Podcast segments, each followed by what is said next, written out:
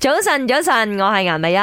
早晨，早晨，我係 Emily 潘碧我玲。同你講啊，整個星期都係我兩個相依為命嘅。係啊，因為成個 studio 得我兩個。啊我係林生放假 啦，大家知。係咁啊，我哋嘅 producer 都放假嘅。啱而家變靚吓，咁所以就得翻我哋兩個女仔，希望大家都會繼續陪住我 哋。誒、今日嘅咪我要講嘅一齊嚟講下，你有冇試過喺馬路上遇到飛來橫禍嘅意外？可以講係小意外又得，或者有一啲誒比較嚴重少少嘅，即係作為一個警惕啦。又係呢啊嗰句幾日啦，我從來未試過係咪喺 social media 度睇到咁多人呼籲大家安裝行車記錄器。啊即係呢幾日真係可以話係高峰期，嗯我甚至乎睇到新聞啊，嗯有話到呢，自從上個星期四即係有啲呃判決之後呢，哇！即係喺網上嘅呢個行車記錄器嘅銷量係大大提高㗎。其實真係好事嚟嘅，不嬲都應該係啊可以幫助到你自己嘅安全又好，人哋嘅人哋嘅安全啊，作為一個證據啦嘛，係嘛？咁如果你講飛來橫禍，誒、呃如果你話行行下，咦，有啲逐隻屎咁樣跌落嚟 咁，嗰啲唔嗰聽啲平都㗎啦，都笑係好啊少。啊咁你洗咗洗咗車之後出去落雨算唔算咧？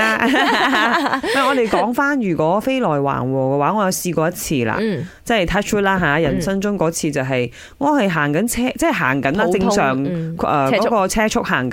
然之後隔離部車唔知點解佢係飛擦埋你，哎呦，擦嗯走，咗我部 side mirror，哎呦，然之後我就好自然地停喺一邊啦。嗯咁啊，發現對方咧應該係醉酒飲駕駛醉酒嘅，哦啊，OK，所以就好不負責任啊呢啲。係醉酒啊。駕駛真係不得原諒嘅，冇錯啊呢個嚇！誒咁我自己就試過係前邊架大羅呢，即係嗰啲差唔多拖格羅呢嗰種咧，再嚟嗰種咧，啱唔啱？佢就突然間爆胎，嗯，咁因為佢哋嘅胎好大條，之餘好多層嘅，